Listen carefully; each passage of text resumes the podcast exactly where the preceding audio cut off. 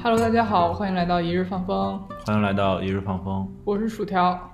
我是隔离过又重新复活的老吴。对我们最近又被隔离了，这次是一个非常轰动的大型的隔离，基本上我的公司和他的公司都被集中隔离了吧？因为公司有同事啊，对，是确诊了，那我们就进行了差不多两周的线上嗯办公和封闭的生活。那有什么体验吗？你是先居家隔离了，又去了集中隔离吗？还是一直在家里？怎么说呢？对于这次这个疫情，我觉得没有太大感知，其实非常尴尬。就是作为一个这个合格打工人，大家都是天选打工人，我可能是天选就是逃难人。本来周六上午我准备出去，结果收拾好一切之后，一出门发现整个小区里面到处都是栅栏，我都莫名其妙。然后突然发现楼道里面铺满了各种就是消杀的器材，还有这个大白也出现，我一脸懵。然后呢，然后突然就告诉我，就整个小区被封控了，还没来得及反应，然后第二天刚居家一天的时候，周一公司也就发现了阳性，就所以说整个的隔离过程和我几乎没有任何的关系。哎，不知道这个薯条同学这个奇怪的经历，不是奇怪经历吗，是又刷新了一些新的体验吧。那天下午应该是七点左右的时候，还在拼命的工作，然后回来之后发现旁边应该是开发的同事吧，一直在往外跑，然后哦背着包嘚嘚嘚往外跑。我们当时还还还还聊天说说怎么今儿今天他们他们走走的这么早，往常基本上都是十几点才走的，就喊住了一个大哥说没电了，哎，哥们儿，没电了，说哎，哥们儿。说说咋了？然后那大哥说，哎，那那边一失混失混一，赶紧走吧。然后我们就，然后就迅速的开始保存工程，然后该上传云盘的上传云盘，该拷贝的拷贝，就开始准备逃难。但是我们我老板和其中一个一个 leader 他们都没有回去，因为他们有那个有小孩儿，万一怕万一真的有什么问题。会传染给孩子嘛，所以他们就一直在公司里待了一整夜，给我们传递一些最新的消息，然后等到晚上十二点之后，是确定我们同事复核的是阳性，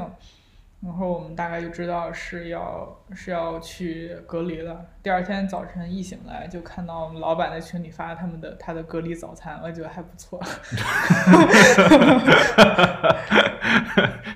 其实其实我也挺羡慕的，就是居家的时候，我也看到我们这个成员在不停的发这个隔离早餐，就是超羡慕。同事们就分享说，陆续都收到了那个转运的电话，除了我，我一直都没收到。我是想，我是被遗忘了吗？我一时不知道是该开心还是该哭。然后后来那同事跟我说说说那边给他打电话，说现在没房间了，说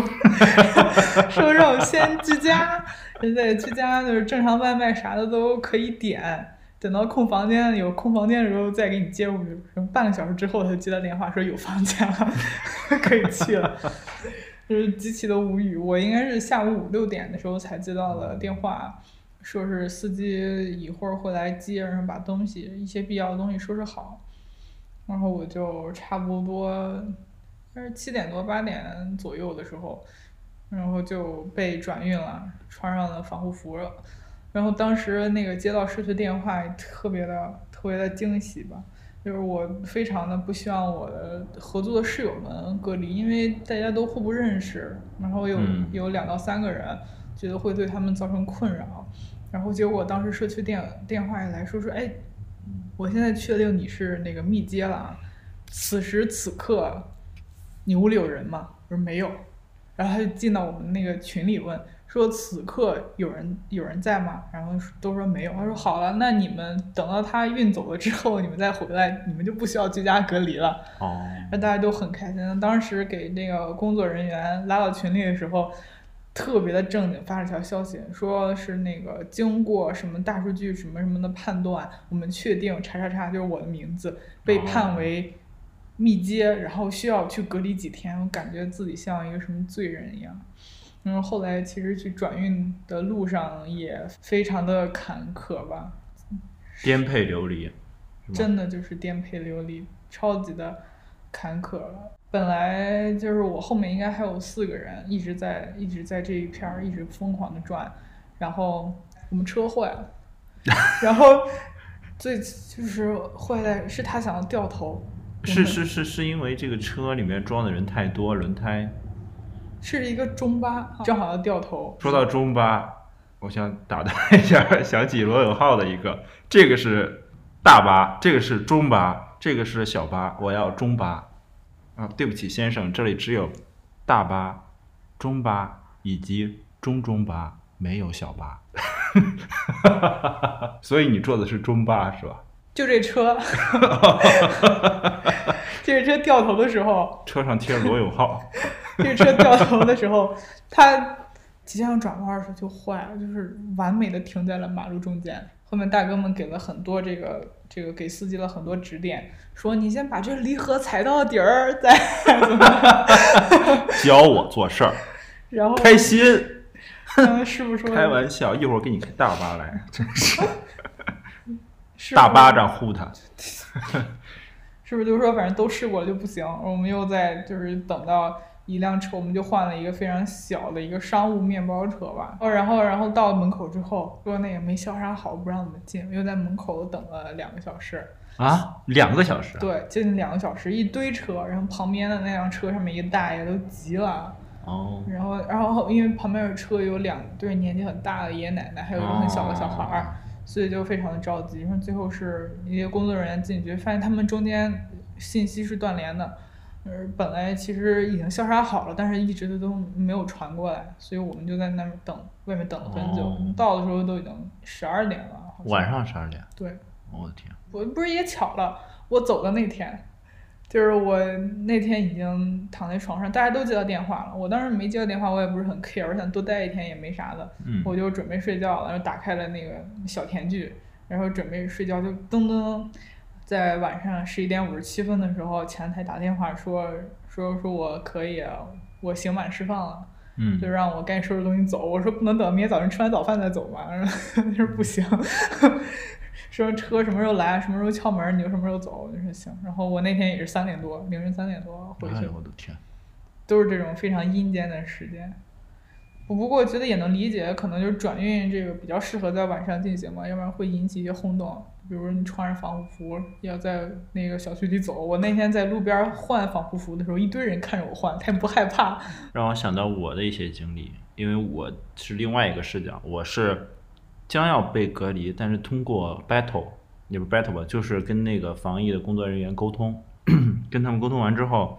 让他们了解我的情况，其实经历也挺多过程的，有不同的工作人员工作态度是不一样的。就有有那种，就比如说我不管你小区封没封，我现在立刻马上就要让你集中隔离。也有那种就是说我先听听你的想法，以及你现在的情况，然后根据你这个情况，我们有没有人力做这个事儿，以及你周围的小区这个呃居委会、社区工作人员，他们能不能解决这个事儿？如果能的话，我们就不参与这件事儿，就分别接到了，就是至留到电话至少有三个，但是分为两两两种意见。但是第一种意见呢，最开始是给我打的就是，我不管你小区怎么样，我现在立刻马上就要让你来集中隔离。但是就是我大概回忆了一下之后，又换了一个工作人员，就接下来就跟我说了一堆小区的按照这个社区的这个防疫政策来，因为我小区本身就已经在这个隔离了，这个是我遇到的一个情况。然后之后就比如说大巴车这个，其实我是因为有同事会遇到这个情况，我是感觉就还是不同，就大家住的地方不一样，每个比如说朝阳区、东城、西城，还有就是他们这个每个区的这个政策不一样。我感觉比较好笑的，或者是比较有趣的点在于每个人社区工作人员的态度以及最终居住的环境都是不一样的。因为隔离点是按照区域划分对的。对对对，我去的是朝阳区的一个统一的隔离啊点，叫七彩家园，金盏七彩家园，非常美好的一个名字。彩虹天使啊，就是然后，然后昌平也是有固定的隔离点，啊，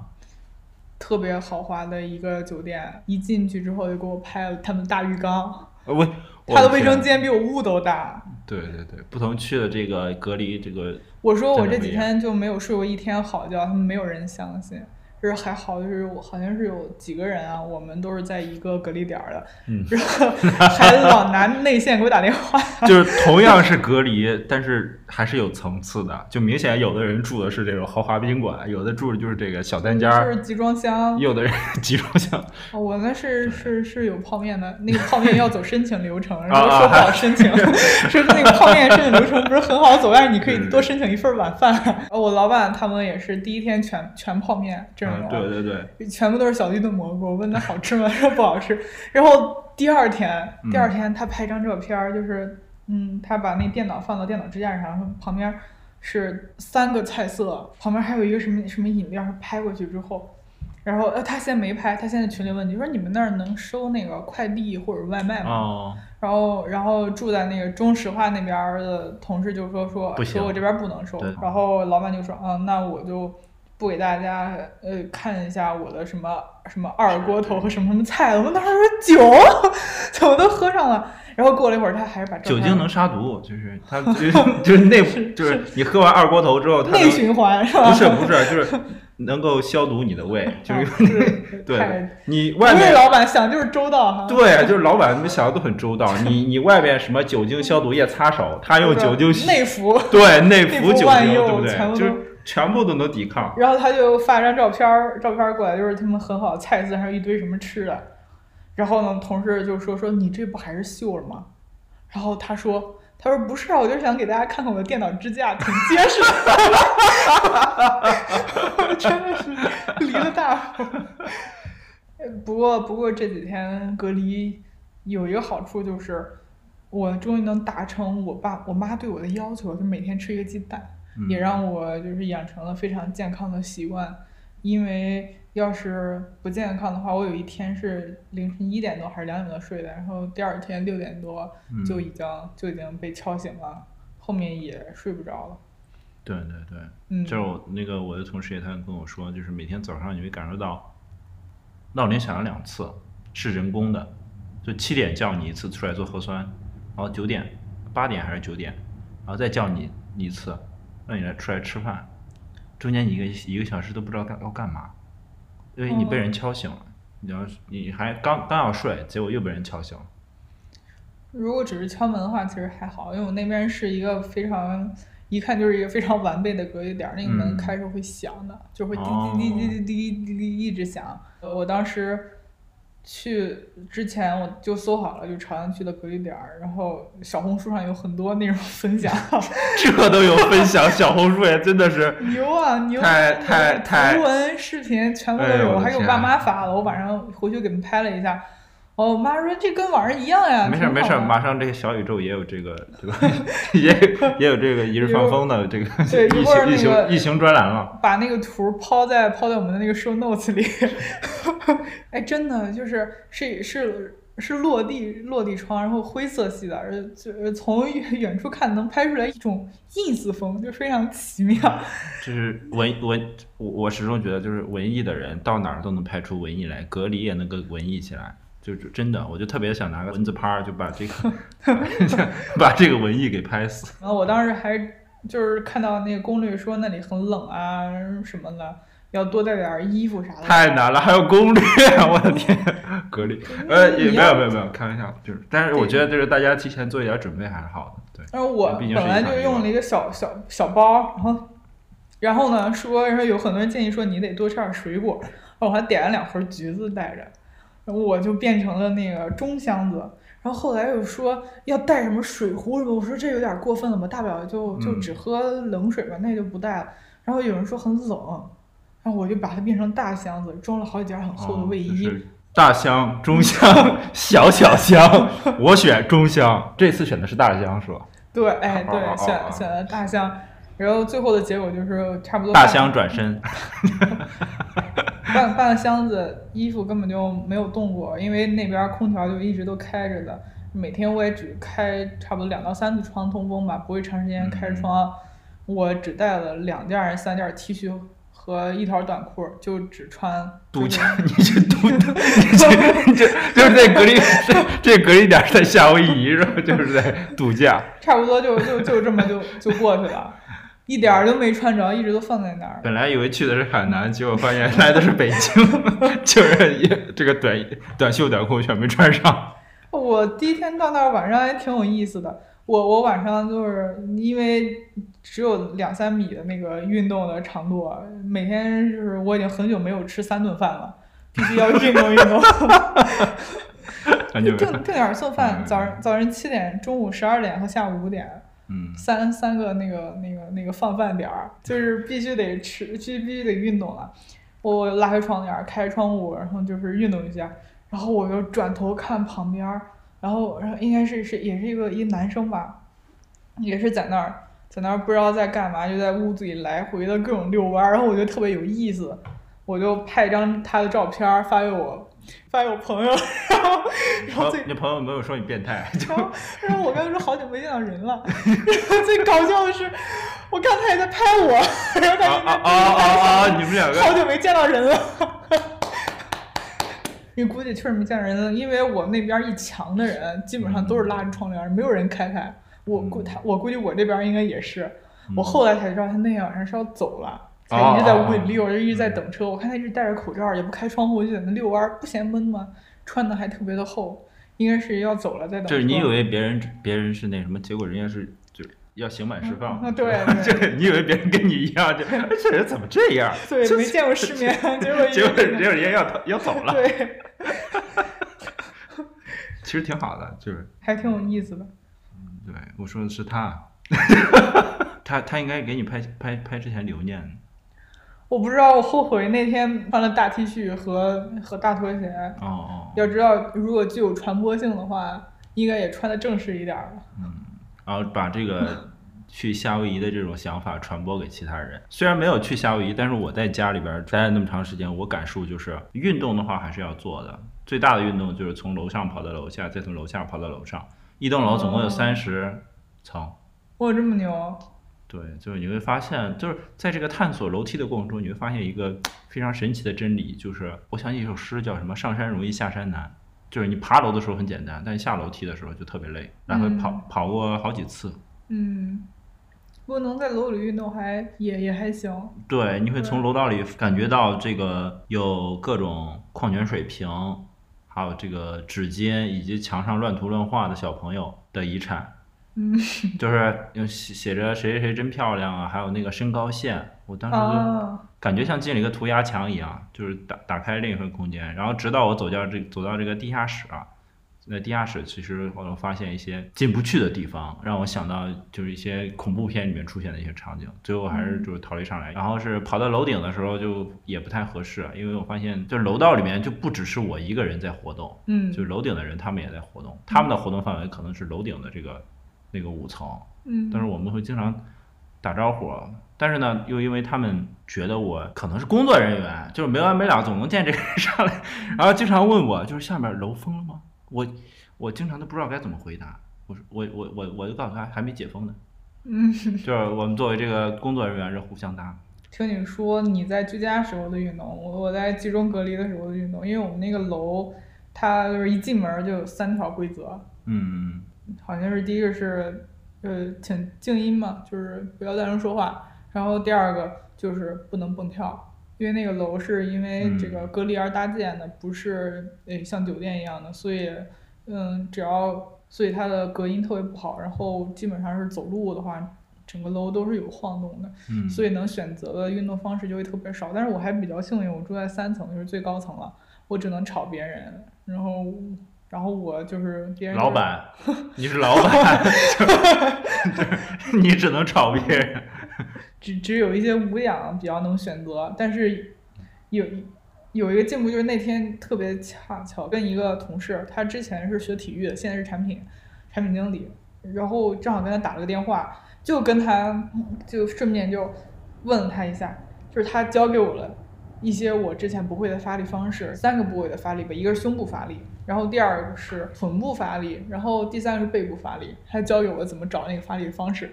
这个可以可以分享一下啊，嗯，就是还我还有一个问题就是，呃，仰卧摸膝的时候会我脖子会特别的疼，然后当时这同事就跟我说，你为脖子为什么疼？是因为你摸不到，所以它才疼。然后他就教我了一个方法，就是下次就摸摸别人脖子就可以了。就 我当时想给他脖子折了，呃，然后就就他就告诉我一个方法，就是在你要是找不到腹腹部发力的那个方式的话，你，就先先躺下，然后不要呃，就是手就完全的平放，非常的放松的放，因为你是摸不到或者你起不来，才会让脖子去来为你发力。他就告诉我另一个发力方式是，你想象你在鞠躬，我总觉得这个整套的操作都是就像日本人，就是就呃就是像像出国去日本一样，因为你首先要保证你这个最开始不是要 弯腰是吧？然后是最后你要感受到这个从小小腿弯腰时间长之后，大家能感受到，因为因为日本人的鞠躬最最高级的鞠躬就是你的胸要贴紧你的小腿，哦，贴到你的大腿，以及如果你的腰足够长的话，是要搞呃对，如果你的上肢足够长的话，你还能贴到你的小腿。哦，那那你也要需要练脖子，因为嗨嗨嗨，对对对对 对，就是一整套的去日本的旅行操作。啊这是他一次很独特的经历，就我我还挺可惜没有去。不觉得就是嗯嗯很遗憾没有去是一个很好的事情，因为在那儿真的要嗯有网吗？有有网有网，当然有网有网。这我朋友还跟我说呢，说说我我问我在干啥，我说在看书嘛。他说嗯，确实隔离期间特别就是特别适合看书。我说对，如果没有网的话，然后后来就开 就带我打游戏了。对对对，其实在，在那边以以承受一些压力吧，因为你可能在家里的话，你感受的压力可能就是自己的，但是在那边儿感受的压力还挺大的，因为我应该是我隔壁还是我对门儿，就是敲了门之后就被那个救护车给拉走了，嗯，而且嗯就是非常的，就隔离期间对门还发发生阳性了是吗？因为全部都是隔离点儿，全部都是密接啊，你不知道谁是、哦哦哦谁是不是，或者是谁有没有。我第一天都没有开窗户，我就很害怕，非常的担心。我那天喝了八瓶水吧，就是空调开着，窗户也不开，特别特别的干。后来第二天打电话问了，说可以适当的开窗通风，我我就就是偶尔开窗就就后面还好一些，因为其实 时不时就会有一些有一些精神上的压力，因为我晚上即使想早睡觉也早睡不了，因为每天晚上都有十二点多或者是一点多被拉来的那个也是密接的这个人们，嗯，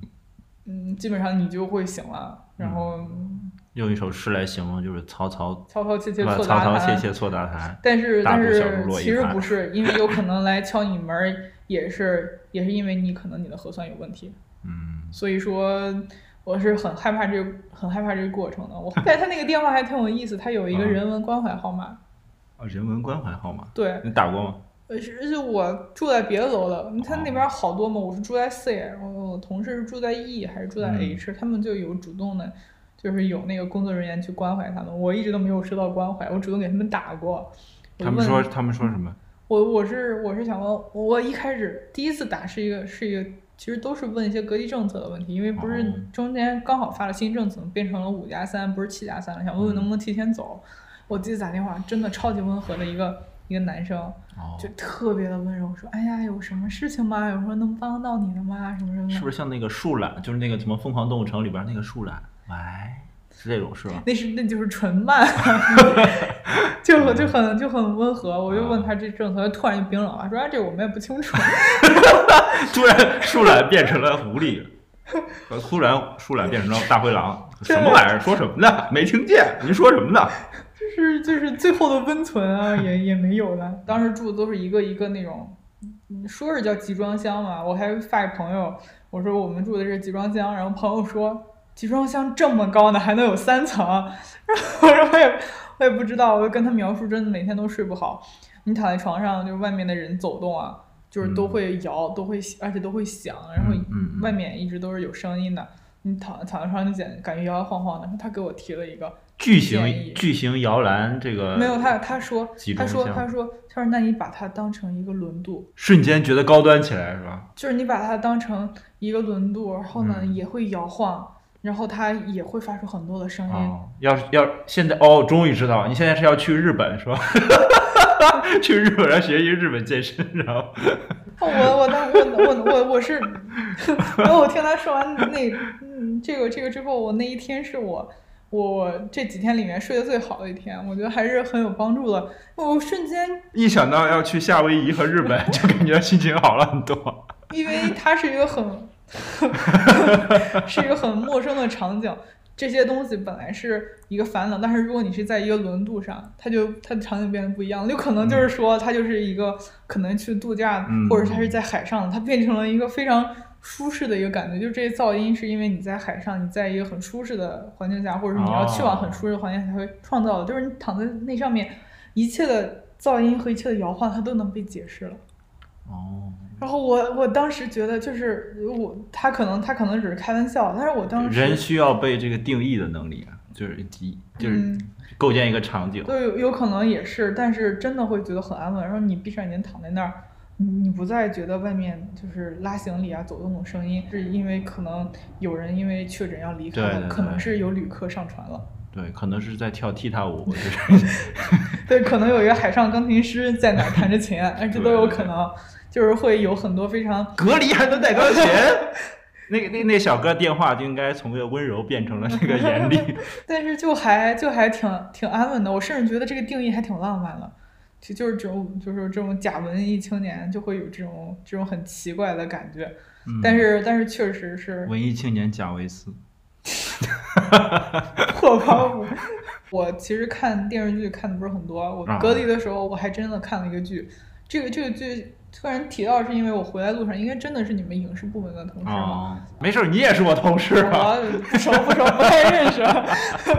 嗯，他们一一路上都在聊一些一些剧，然后说哪个剧可以投，哪个剧是定了谁是什么演员之类的。然后就说他最近在看爱奇艺的什么剧，而我我说我也看了，他是他叫《青青日常》，是一个古装轻喜剧，哦，最近好像还还挺火的，是好像是爱奇艺呃这这段时间最快突破十亿还是什么点击量的一个剧。女同事就说到这个嘛，她说她看了，我说我也看了，我那个走之前正好刚好看完更新的第十二集最后一集，然后她就说觉得还挺有意思的，我是觉得也挺有意思，就是电子榨菜嘛，挺下饭的。然后它里面很多视角全部都是怎么说，都是女性看起来会很爽。它讲的是他们有九个川，特别像苍崎，啊。啊，有有点像，他们有九有有九个川，然后他们所在的地方叫新川，新川是九川之主，呃然后每个川都有不不一样的地方，然后单川其实有点像现在的四川，就是吃的很辣，然后他们是呃他们是招赘婿，嗯。呃然后那个女主所在的叫纪川，他们是崇尚一一夫一妻制的，就是跟哦。现代其实是一样的。它的原著也是穿越回，就是穿越的一个一个形式。然后他们所所去的地方叫什么九川结盟，就是八个川都要嫁一个女子去到跟新川，然后来结盟。然后以示什么稳固啊、盛世啊之类的这样的一个一个导向。我一开始觉得这是不是有点雌竞那种风格，结果完全就不是。嗯嗯，第一个是就是女二，然后帮助女主进去，因为女主偷偷在身上藏了很多的吃的。女主叫李薇，然后女二就帮他进去，还讨好了，顺便讨好了那个嬷嬷，嗯，就是是他也被隔离了，是吧？就带着很多吃的。他他是一个他的人设很有意思，是之前没见过，是一个打工人的一个人设，打工人不是很常见，就是在宫里，在啊没见过，宫里宫宫里的打工人也不是到处都是打工人，只有皇上是享受的，只有皇帝住在第三层，只有皇帝能吵了他们。然然后然后然后他进去之后也并没有像像像就是那种我们常见的宫斗剧里面，然后大家都勾心斗角，而是他准备了那个准备好了学习资料，然后给 所有的姐妹们介绍啊，这个二少主是什么样的，有什么性格，然后这个人应该被踢出电视剧，这个人太卷了，就卷王，这还得给人带学习资料，这现实生活中这种人一定要被骂都都教给大家，然后女主是就背好了一套词儿，只有她是驴车进来的，然后就是其他人呢？都是就是正常的马车呀，还有郡主啊什么，就是皇帝的啊丑小鸭的故事是吧？就 就是他是他是希望这样，然后他就能不联姻就回去，因为他们是一夫一妻制，而新川不是，他是能纳很多妾的。啊，然后他就一直都想这样，我只是来打个酱油，没想到我成女主，是这个意思。嗯，然后然后然后当时因为一些事儿，就是反正六少主就给他整走了。六六少主是那种很常见的，一身伤病，假装自己很柔弱，但是其实韬光养晦，想做皇上。哎，那个叫什么来着？忘了那个胡歌的那个电视剧叫什么？呃，苍兰诀，呃，不是苍兰诀，你是不是看了？就是那个那叫什么那个，嗯，就又是装病，不是装病青年，就是那个梅长带苏是吗？对对，梅长苏的那个叫忘了名字叫什么，我没就是看过那个带病青年的那个也是也是这个逻辑，好像也是对，然后一直韬光养晦，然后结果他就他就主动，嗯就是没有人想要这个这个这个这个女主，因为他就是装的自己什么都不懂，然后说我不会女工，我什么也没读过什么书，我只会吃，扮猪吃呃不是扮猪吃大象，他就想被退回去，然后就能回到父母身边，然后他就认识了，就结果六号主给他整走了。然后，然后我觉得打工人人设是他的女儿叫郝佳，是蒹葭苍苍的那个家，特别有意思。他说他是把这个少主，就是这个王爷嘛，当成东家，他是来给东家打工的。说到这个少主，我突然想起一个日剧，叫那个叫《自恋刑警》，那有一套少主的舞蹈，就挺棒的。就是如果大家有兴趣，真的可以搜一下少主。我当年特别痴迷这个《自恋刑警》这部剧，就特别的搞笑，就是发自内心的有一种喜剧的精髓，就是狂妄加自恋加无厘头，就非常的搞笑。嗯可，以我们一会儿那个把推荐的剧打到我们的那个，打到我们的 show notes 里啊。对对对，然后他的这个形象就是他只为自己自己考虑，然后他就是特别的会来事儿，他就通过一己之力就嫁给了那个嫡长子做呃侧夫人吧，应该是做侧夫人。嫡长子继承制是吗？知识点，知识点，同志们。当时当时嫡长子应该是最有力的竞争吧，然后可能没有什么人，但是后来、啊、那那个带病青年他是他是就跟那个其实他就是他不是嫡长子是吧？就是他呃不是不是哦是侧夫人的儿子吧，应该是。然后他，但是他韬光养晦，后面就是一系列爽文。这个团队是嗯赘婿的团队，你就能想象到，就是收复各种川，然后一会儿出使单川，太可惜了，我没看过这个剧。出出使新川，反正就是一个、一个一个一个爽文的这个形式。但他们他着重的讲述了女子之间互助的感情，就是他知道什么能火，就是讲的那个嗯 Girls Power，对，就是完全就是呃，他都有原话就里面就有台词，就叫女子帮助女子，就是着重的就写了女子之间的友谊和女子之间的互助，有很多女生看的都非常的上头，我自己看的觉得也很有意思嘛，因为男的算个什么玩意儿？不需要。因为它的每一个女女女性的设置其实都还挺，就是就是女女主就完全就想一夫一妻嘛，然后女嗯二就是一直把她当打工人，然后那个那个二二少主给他抱在怀里说，哎呀，还是什么还是好家。什么会心疼我什么，他就会心里的 OS 就是说 说谁心疼你，我只疼我自己，就会有这种的。啊，一个哎，我又想起一个那个什么，还是哥哥就会心疼我什么那个坐在摩托车上那个忘了。我坐在后面，姐姐不会生气吧？我的天，那个真的是，但但这就是还是什非常么什么会心疼我？我的，非非常清醒啊。然后嗯他后来也是，他他说我都是反正都是给二少主打打工，他也后来就跟那个二少主大夫人夫人给讲和了。中间就有很多这样的剧情，然后我其实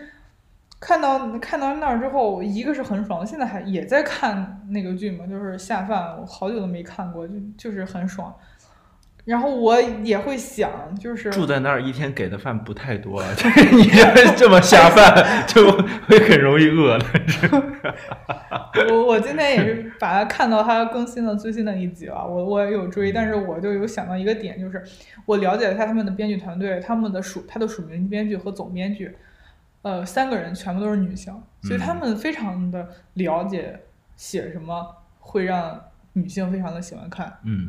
但是我就其实就想到了一个点，就是是不是逐渐的，不管是品牌还是电视剧，他们知道只要带带上女权这个标志，就会很好卖，就会把女权主义变成了一种标榜，变成了一种品牌，就是把一种身份变得商业化。我我是我是想到了这儿，因为隔离的时候确实挺挺挺也挺无聊的，就是只在一个那个小屋子里，我是看着看着就会。就了解了一下编剧团队之后，我就这样的一个一个想法了。他们抓住了女性的一个心理漏漏洞，知道为女性为什么喜欢看，是因为女性在实际生活中是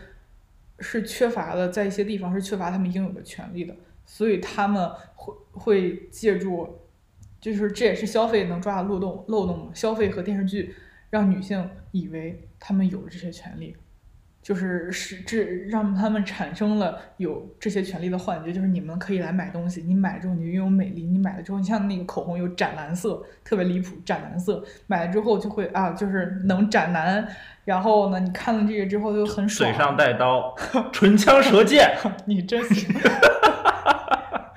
然后逐渐的就把女权主义变成了一种一种标榜，我觉得这可能就是我。我到后面来想到的，就是他们是真的真的展现了，就是女性在这个时代需要什么东西吗？还是只是借助这个漏洞来让它有更多的这个播放量，有更大的流量？因为像最近的甜宠啊、大女主啊，还有这种女子互助呀、女生互助呀，都是流量高地，对吧？全部都是流量高地。你看，包括消费也是，包括粉红税也是，其实都是通过消费、通过广告、通过。讲故事，把这个东西品牌化，然后呢，赋赋予了一些一些东西，让他们认为你你们只要拥有了这些，你们就能拥有这些权利。其实并不是，就是反而有权利的不是买走他们的女性，而是定义他们是需求的，定义他们是你你所需要的东西的那些人，他们是有，他们才有真正的权利。是因为看到看到那儿，我突然想到这些，就是但是也不影响我继续看这个剧啊，就是 开心是开心的。开心是 确实是开心的。我觉得带着就是带着批判的眼睛，就会我想起一个，我是带着批判的眼睛去看 去看这些的，我一定不会受他们影响，就让资本来俯视我，俯视我这个洁白的灵魂吧。但是我我觉得是因为大家，我会让他们感受到他们咬到了一块硬骨头。该挺挺开心的，挺开心的剧剧确实挺有意思，就是缓解压力了开辟了一个道路嘛。我觉得大家需要又要看，也需要电视剧。或者是电影来满足我们对现实的一些幻想，只要我们能够知道我们在现实生活中应该怎么去做、怎么去处理就好了。他们只是一些调和剂，嗯，他们就是放大了你在现实中没有满足的部分嘛。对啊，所以说我我现在就就能延伸到一些，比如说一些博主，他就给自己打上女权主义的 tag，然后有一些团队就是说我们这个东西是全女性团队研发，他们就把把这个东西定价定的特别高，就是把女权主义。逐渐的变成了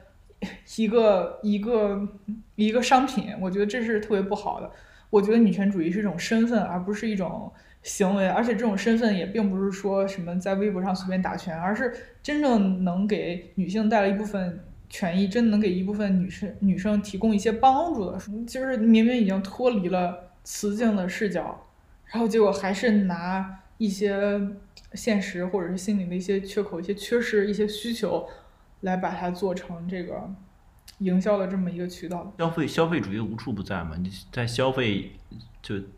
内容内容型商品的消费本质也是消费嘛？你消费完之后还能引起现实的物质性产品的消费，这是一个关联性的一个。对，是的，是的。上上兵伐谋，让我想起这个《孙子兵法》里边就上兵伐谋，先把你的心智给占领了，才能驱动你的行为去产生某种行为。对，是这样的。刚刚说到那个换衣服那儿，我其实。就是隔离这段时间，要是说有影响的，我觉得影响最大的可能就是我知道了我真正需要的是什么，我真正的需求是什么，就是你能吃饭睡觉打豆豆，没有，我建议你改名叫豆。这段时间你就真正知道我需要的东西其实并没有这么多，我需要的东西只有那一点点。我需要的东西其实还挺多，能出小能出这个楼门，然后出这个小区能转几圈，能出去看看太阳，看看蓝天，看看这个。这个事儿是就是真正的我真正需要的是自由和权利，但是如果落实到生活用品上，就是我需要东西其实就是这么多，就是你你就是你真正的必需品，你是能划分出来的，就是通过隔离运动裤。太需要了，就得买十几条 运动裤、短袖。说这件事情的话，就我我发现我带了一堆东西，我七天都没有碰过。但是这放之前放在我家里，或者放在我我的那个工位上，我觉得他们甚至在买的时候，我觉得这玩意儿必须得进我家，他不来那不行。嗯。你到那个场景之后，你发现就是一些必需品，除了手机和电脑这些工作和生活必备的，可能就是一些洗护用品。嗯，然后，然后除了这个之外，然后衣服其实因为在里面嘛，嗯，这都是个人行为。你因为穿搭，你你也不需要穿搭，因为你不需要走入公众的视角，所以没有那些压力。我，嗯但是我在那边切身体会到，就除了这些之外，好像我没有什么是特别多的需求。就是你的必需品其实也没有这么多，我还退了一些就是没有发货的一些一些东西。就你发现你根本就不需要它们，嗯你可能就是被哎，消费主义隔隔离的给几天是不是双十一？我记得是的，因为因为我是记得吗七号的时候是出问题，我记得很清楚，吃两天国家饭一段也还行。我这个月消费就是巨低，巨低，就是只只献给马云爸爸了，就就马云爸爸没下太多，因为下给马云爸爸的是归到上个月、哦 上个月底的那个记账里了。嗯这个月就是除了房租之外，就花了就花了一点点，就是可能只有之前的三分之一到四分之一吧。这个月还没过完，这也不好说。但是确实是一肯定是有是有也是有影响，就是你知道你有些东西你就不需要了，以后应该也就不会买了。其实疫情就会带来这种消消费消费主义、消费观念的变化。对对，就比如说我可能双十一的时候，我我觉得算最大的消费就是线上消费，嗯，就各种充会员儿，微信读书充了又充了三年。哦，我充了一年，这是我一就是隔离期间唯一的花费。啊，线上线上消费嘛还是嗯。啊，然后是那个好像百度网盘我都充了将近三年，然后就嗯 对，还有一些线上其他的什么会员的这种续费类的充值我忘了，就是还有什么读书什么什么忘了，就反正也一大堆的，哦买了十几本书有，哦，这么头头特别疼。牛啊！主要我的床，因为当时读那个毛泽东传的时候，有一有一有一有一段那个特别的经历，就是读他那个晚年说他的床的一半儿都是书。我觉得我虽然做不到，我看看不到，但是我觉得我先做到，因为他一睡醒旁边就是书嘛。然后我嗯现在已经做到三分之一了，我的床三分之一旁边就全部都是书了。哦，哎，你你你家真的很适合隔离。啊就我出我出门之前先要跨过这个书墙，然后才能才能出去。哦，哎还真的还真的挺好。这期间就是仅能有了几个娱乐活动，有啥可以分享的吗？你都做什么？我做了一点那个大杂烩式的这个音乐拼盘儿，就是这个其实之前跟这个数学同学学了一点这个略略的这个乐理，一一一点点一点点。没教什么，没教什么。对，就是一般师傅就是这个老师就是教出来差的学生之后，以后别提我名儿，就这种，就然后教有两种，一种就是教了好的学生，教了就是给好学生教坏招儿的时候，说以后你要用这招儿，别提我名字。我这个代表就是那个孙悟空跟那个太白真君是吧？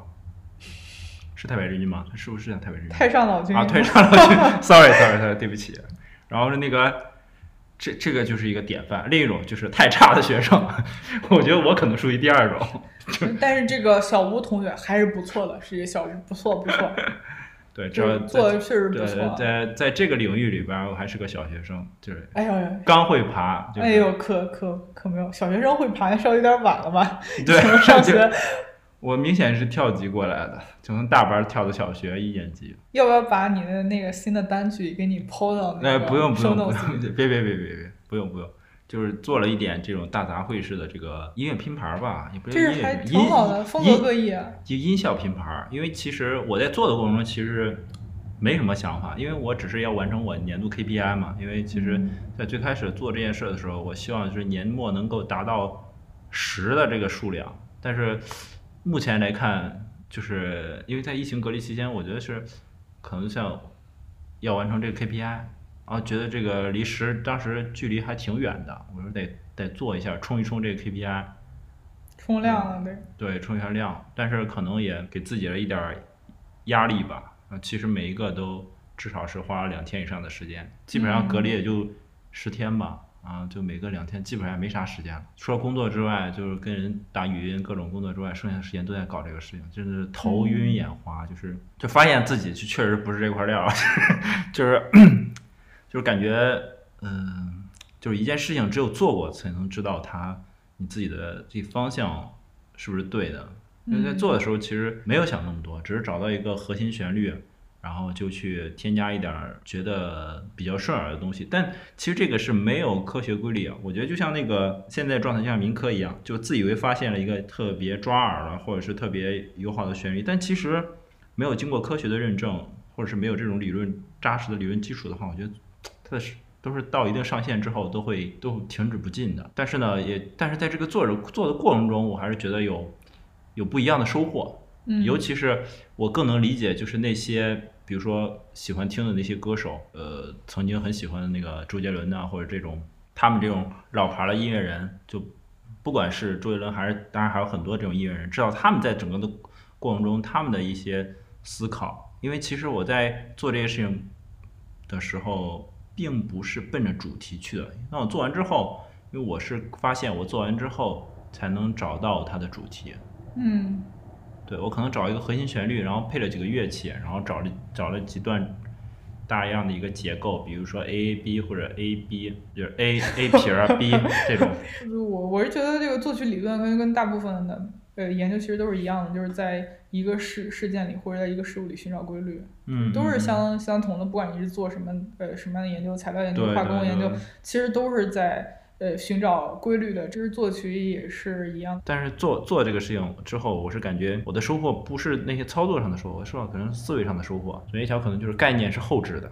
概念是最终我做成这件事情之后赋予它的，赋予它一个定义。因为我做完很多，因为最开始创作一个东西的时候，它的名字就叫 demo。因为我做了很多之后，它最初名字叫 demo 一、demo 二、demo 三、demo 四、demo 五，一直到七八九，就是类似于这样的一个结构。但可能创完之后，我才赋予它一个名字。很多事情我们去做的时候也是这样，嗯就比如说我可能做这件事没有什么动机，就这件事情做了很多次之后，我发现它形成一个规律，然后给赋予它一个名字，去然后就嗯给了它一个定义。就像我们对音乐风格的总结，其实也只是对这呃一嗯出现了音乐风格之后，我们后面对它进行的一种总结。对，就有时候嗯很多作者不是很多那个音乐人，他们那个标签上，比如说他是混合了什么 R&B 或者是这个流行啊、摇滚啊、嘻哈啊这个整合的，但其实他就是做了一首，如果用一个很朴素的话，他就是做了一首悦耳的音乐，对吧？就是做一首好听的音乐。至于他什么流派什么，但对于听的人来讲，他只关心两个字儿：好听不好听。如果我嗯是如果单纯是一个听众的话，我可能会有一个很明确的答案。但是如果身在行业内，我觉得音乐它其实是一个依附性的行业，或者是一个依附性的产业吧。嗯嗯，所以说，嗯，可能也放到很多的情境里去要要去说的。我我一直都很反对，呃，虽然我自己不做实验音乐，我对实验音乐的了解也也非常的浅，但是我一直不愿意听，呃，有有些人认为实验音乐很难听和对他的反对的声音。人们永远永远有人要打破现在的现在的规律，就像巴赫，我们看千百年前巴赫的谱子，他都在努力的突破调性的限制了。所以我们到现在一直还在摸索，我们可能突破了，可能也没突破，就是总有人会在突破。嗯，欢迎大家来到一日放风，本期的一日放风就放到这里，就感谢大家收听本期的节目，我们下期再见，嗯，下期再见。拜拜。